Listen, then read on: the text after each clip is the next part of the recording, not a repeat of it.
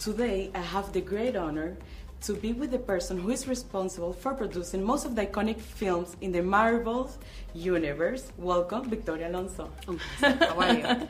so let's start talking about the Blu-ray release of the Yeah. Avengers Endgame. Yeah. There's so many stories to tell. What does it take to make a good story? It takes everything because good stories are really difficult to bring about.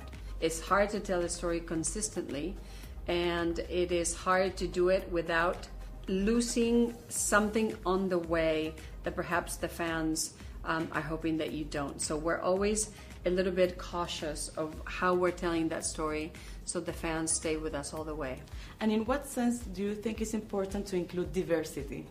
In every sense. That not including diversity is a mistake. Period. If you were to describe a character in this Yes. generation, Yes. how would it be? I would probably have a character that is um, loud and free.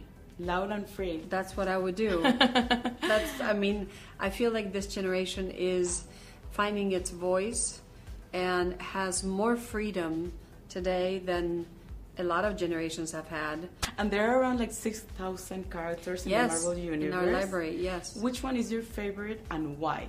I have six thousand favorites. 6,000 favorites. They're all my favorites. Oh, that- that's great. I want to tell. I want to tell every story. every story. That's and every time. I'm telling that story, that's my favorite. So I love them all.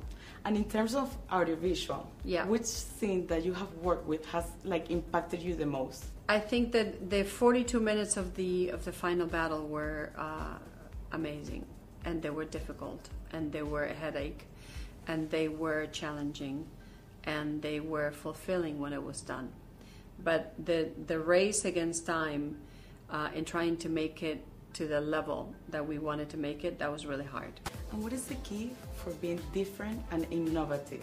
The key is to continue to try to never give up when the doors close right in front of your face. Because they do. They do. And they do all the time, and they do at every level.